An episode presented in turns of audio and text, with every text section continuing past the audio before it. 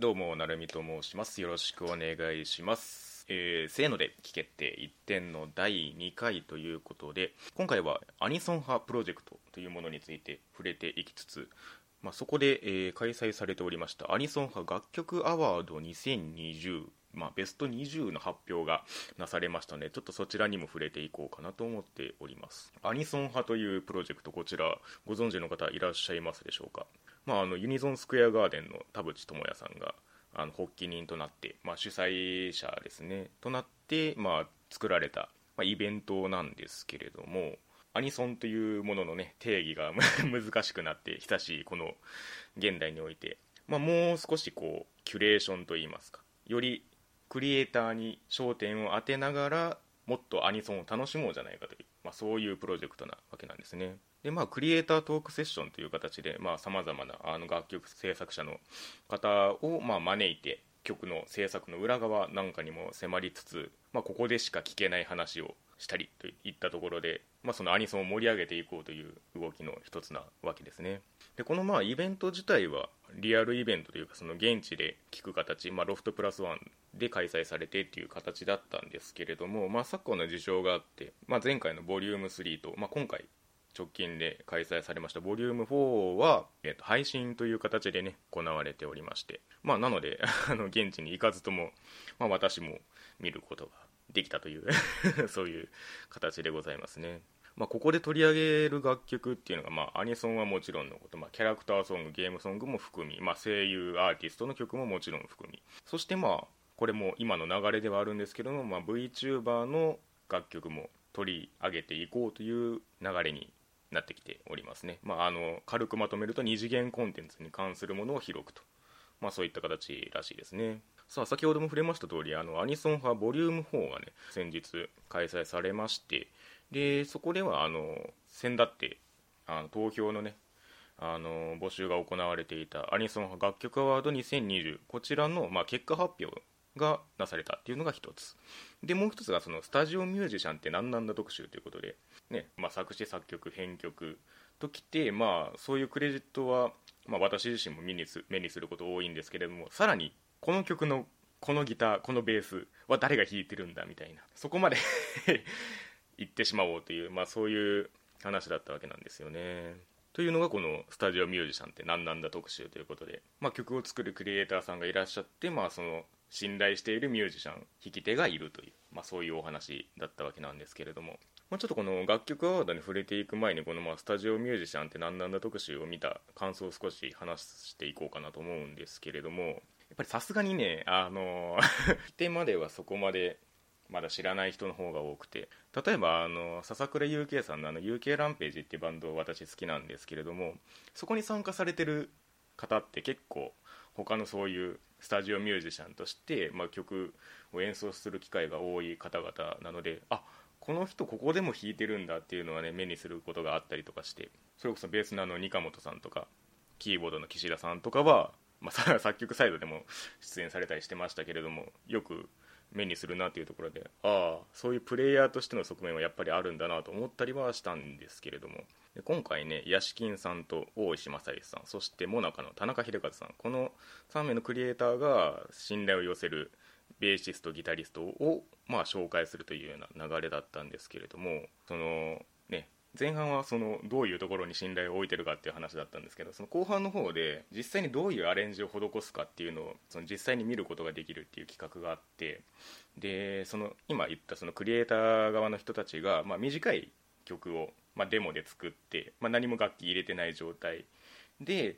そこにベースをつけてギターをつけてっていうのを順番にやってってもらってそれを聴き比べて曲にどういった印象を与えるのかっていうのを実際に分かるようになるっていう企画があったんですけどもこれがめちゃめちゃ面白かったですね。特にあの、まあ、ベースの工藤さんという方がいらっしゃってでこの方その、まあ、さっき言った3名のクリエイターそれぞれの楽曲にベースをつけていくんですけれどもなんかやっぱり曲の色ってその作った人のものとして捉えがちなんですけれども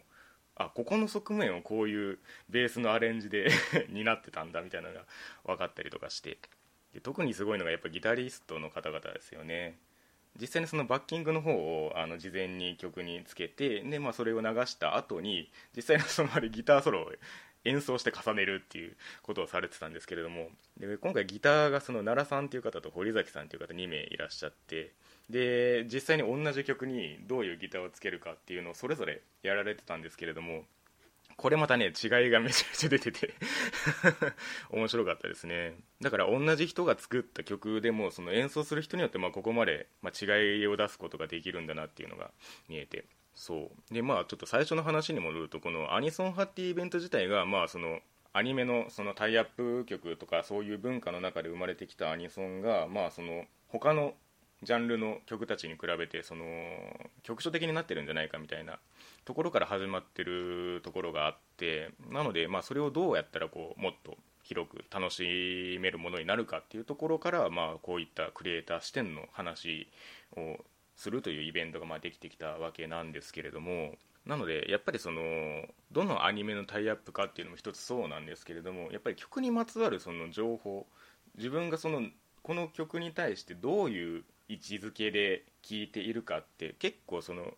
まあ、他の曲もそうなんですけどアニソンにとってはこと重要になるなと思っていてだからこのアニソン派ってイベントの趣旨自体にすごく共感しているところはあったんですよね。まあ、私もこういうというか、まあ、これをやってますけれどもそれもなんか一つこう紹介のレールにこうどうにか載せられないかなというところがあったのででそのだからこういうスタジオミュージシャンの方まで行くっていうのは結構なかなかコアなところかもしれないんですけれどもなんかそういう情報を一つプラスすることでああこの曲ってこうなんだっていう曲に対する情報がこう立体的になってよりなんかその自分の中に残るというかね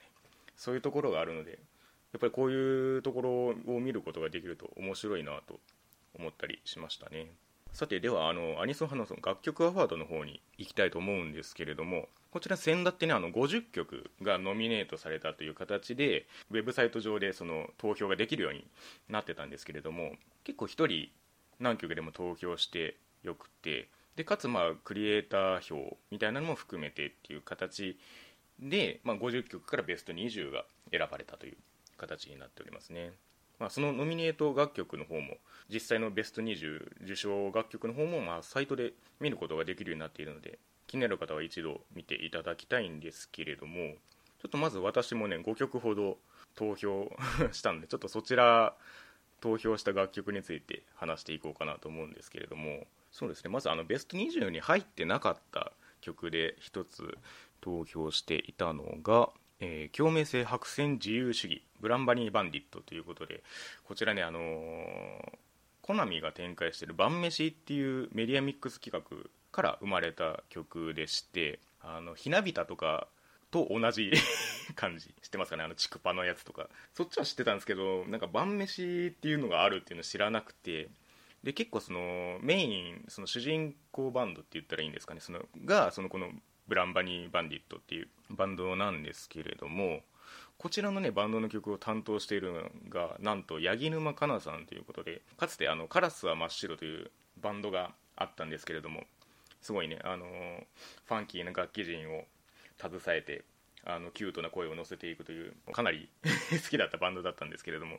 残念ながら、あのえー、解散してしまいましてでまあその後どうなってるのかっていうのを特にその知ることがなかったんですけれども このノミネートの一覧を見て度肝抜かれましたね。八木沼かなじゃんみたいな。で聞いてみたらこれがまたそのねカラスは真っ白じゃんっていうそのドストレートな八木沼さん節と言うべきですかね。その後ろの楽器陣は結構ファンキーでリズミカルでっていうのがありつつもそのもう言葉の乗せ方はもう喋りに近いというか、まあ、ラップとポエトリーの間みたいな感じ。でこう リズムを細かく打ってくるっていうその決めをね。ああここまで ガチガチにやる曲こんな出てきてたんだと思って。これは今回のこのノミネートで知れてよかった曲の一つですね。でこの「ブランバニー・バンディット」のアルバムを聴いてみたんですけれども、まあ、89曲ぐらいあって1曲を除いて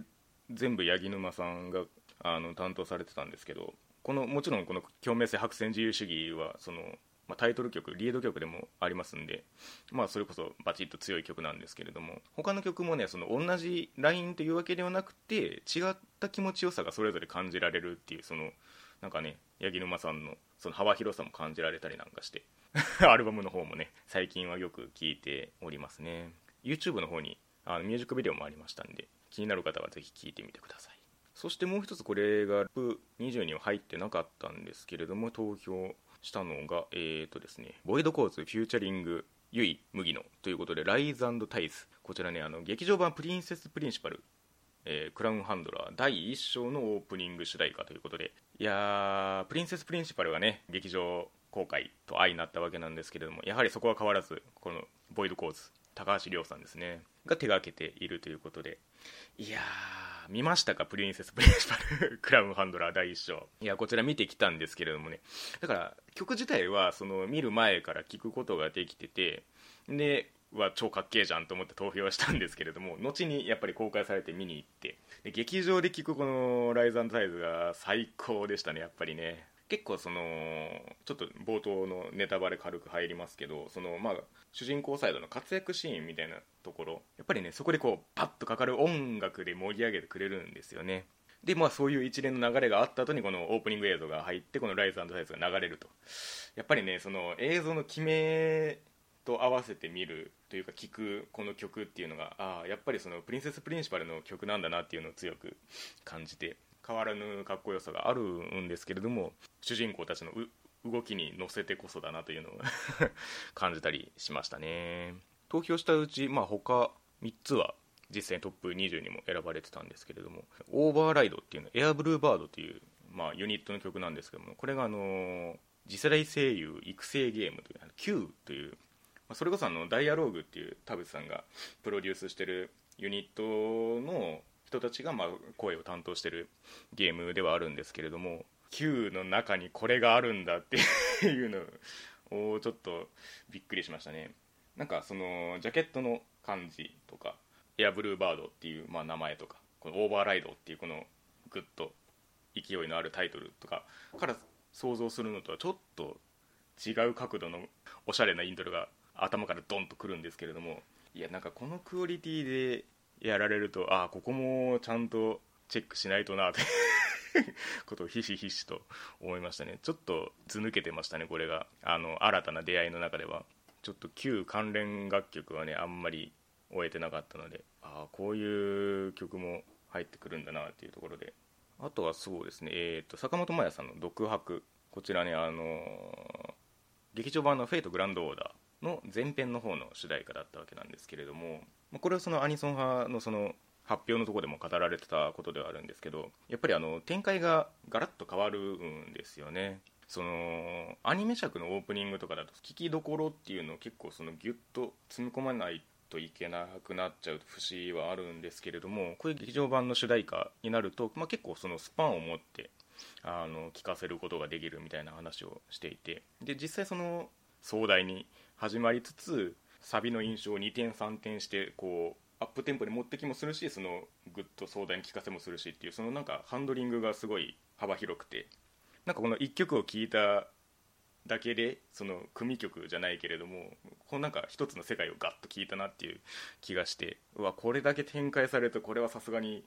あの入れざるをえんみたいな気持ちで私は投票しましたけれども。なんか、えー、作曲編曲がまあ内澤さんという方で、まあ、こちらアンドロップというバンドの方らしいんですけれどもアニソン派のその発表のところではその誰が何弾いたかっていうクレジットも出てたんですけど結構そこもなんか日本のバンド周りの人たちが結構参加されたりとかしてああこういうところでも出てきてたりするんだなっていうのを結構感じましたね。そして最後に、えーと、23時の春来少女。こちらね紀藤あかりさんのあ、まあ、アルバム曲なんですけれども アルバム曲の並びが発表された時にこれはいかにもだなって強く思ったんですけれども、まあ、作詞作曲田淵智也、えー、編曲屋敷そして成田羽田。これはあのパスピアのキーボーディスト、まあ、曲作ってる人ですね。が担当するということで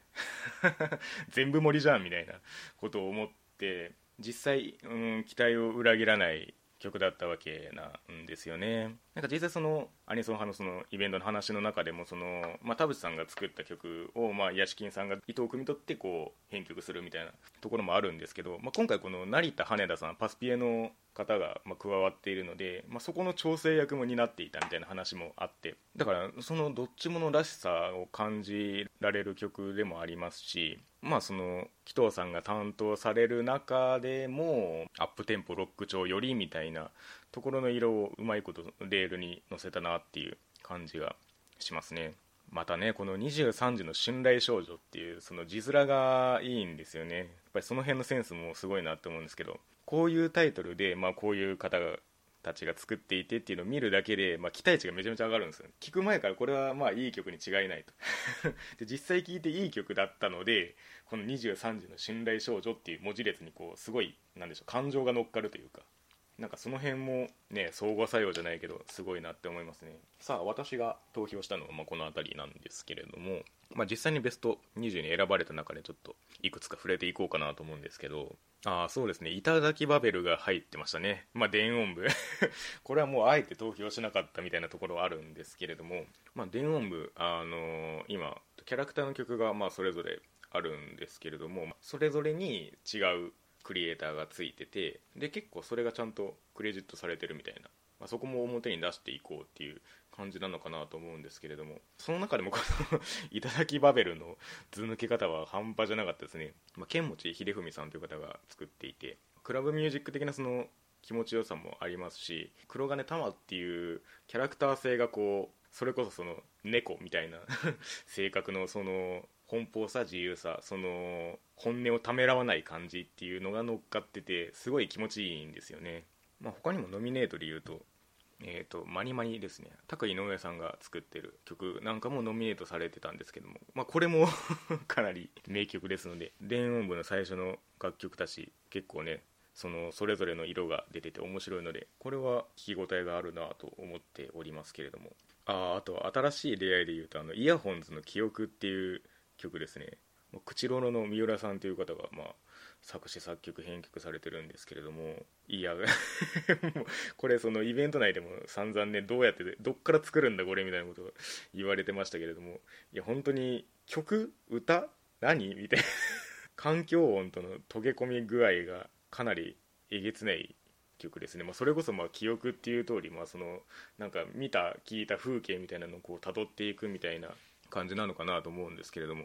まあ、フィールドレコーディングの音っていう風にまにインタビューでおっしゃってるんですけれども。それをこう並べて曲になるんだっていうのがなんか一つ原始的でもあるしなんかその声とメロディーのその切り替わりみたいなところが変幻自在でいやこの気持ちよさはなかなか 出せんなというような感じでかなりびっくりしましたね。最近なんかあの YouTube の広告で流れてきてびっくりしたんですけれどもなんかプリンセスレターフロムアイドルっていうプロジェクトがあるらしくて、まあ、そこでなんかあのアイドル×ポエトリーリーディングっていうそれで高橋理恵さんが担当されてるものもあったんですけれども、まあ、イヤホンズにも高橋理恵さんいらっしゃるんですけれどもなんか一個こういう声優さんの技量を生かすという点でそのポエトリーリーディングとの相性みたいなのもなんか注目されつつあるのかなと思ったりましてこの「記憶」っていう曲もなんかそのラインにありそうな曲ということで。イヤホンズ意外といろいろ挑戦的でびっくりするんですよね。あと 北川あかりさんが2曲入ってるっていうのでなんか話題になってましたけれど足立と島村のエンディングの「君の隣で」もこれ入ってましたね。作曲編曲が伊藤翼さんなんですけれども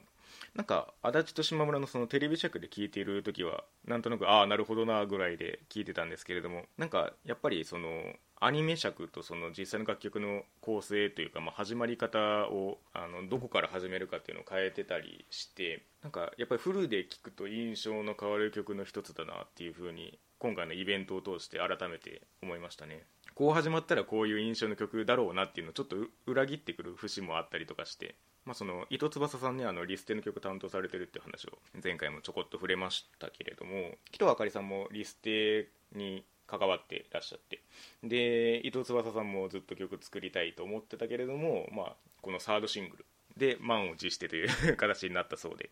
なんかその紀藤あかりさんにどういう楽曲を提供すればいいかみたいなことをこう心得た 曲になっていたというお話がありましたね。あとはそうですねあの大石正義さんの「世界が君を必要とする時が来たんだ」トミカ絆合体アースグランナーというアニメのオープニングらしいんですけれどももうそれとあの佐伯祐介さんの「7777」こちら遊戯王セブンスのオープニングらしいんですけれどもなんかこの大石さんと佐伯さんの立ち位置が似てるねみたいな話があって、まあ、そのプロデュース側提供側にも回れるし、まあ、自身で作詞作曲編曲して自分で歌ったりもするっていうなんかそういう立ち位置の人ならではのそのバランス感覚っていうのがあってでなんかこういうそのトミカのこのアースグランナーとかその遊戯王セブンスとか、まあ、そういうところにこう一つのこの形を提供できるっていうのも強さだなと思うんですけれどもなんか一つその強いシーンとテンションが乗っかるというかなんかやっぱりこの辺のアニメになるとあんまりこう 触れられてなかったりもするんですけれどもその例えば時間帯とかによってもまあ小学生とか子供が結構見たりするかもなっていうところでなんかその王道の強さと例えば大井さんとか佐伯さんの好きな感じをこう混ぜて出せるっていうのはなんか一つアニソンのあり方としてすごいなって思うんですよね。佐伯さんの曲は毎回このなんか曲もタイトルもなんかすごい自由に遊んでる感じがあって面白いなと思うんですけどそういう意味であのアワードのノミネートにあった二宮結衣さんの安心トゥーザ安全っていう曲があるんですけれどもこれを佐伯祐介さん作ってて この愛とか感情っていうアルバムこれ結構粒揃いのアルバムなんですけれどもこれ やっぱり佐伯さんの色でこう テンションぶち上げていくというのが見られて面白かったりしますね。さあということでまあ他にもねランキングランクインしている楽曲いろいろございますのでぜひねあのホームページの方でご確認いただければなと思います。やっぱりね VTuber 関連が入ってきてっていうところもあるんですけれども、まあ、今回はその委員長のねアンチグラビティガールと、えー、時の空のゆっくり走れば風は吹くと、まあ、この2つがまあ、ノミネートされてどちらもあのランクインという形になってるんですけれどもなんか結構そう思うと VTuber 楽曲ってこういうすごい境界線上にあって多分今扱いをどうなるかっていうなんかさなかにあるような感じがするんですよね。なんか実際のそのイベントの話の中でもそのある意味距離感を測りかねてたところが見受けられたというかなんかどこまでその VTuber としてのその感じ要はそのキャラクターソングに振るのかその声優アーティストとして振るのかみたいなの多分どっちも兼ね備えててでどっちの色もあるっていう形なんでなんかその辺りのその曲の生まれ方、まあ、こういうそのクリエイター視点っていう意味ではそういう他のアニソンとかを手がけてた人たちがまあこういう VTuber にも曲を提供していくっていう流れが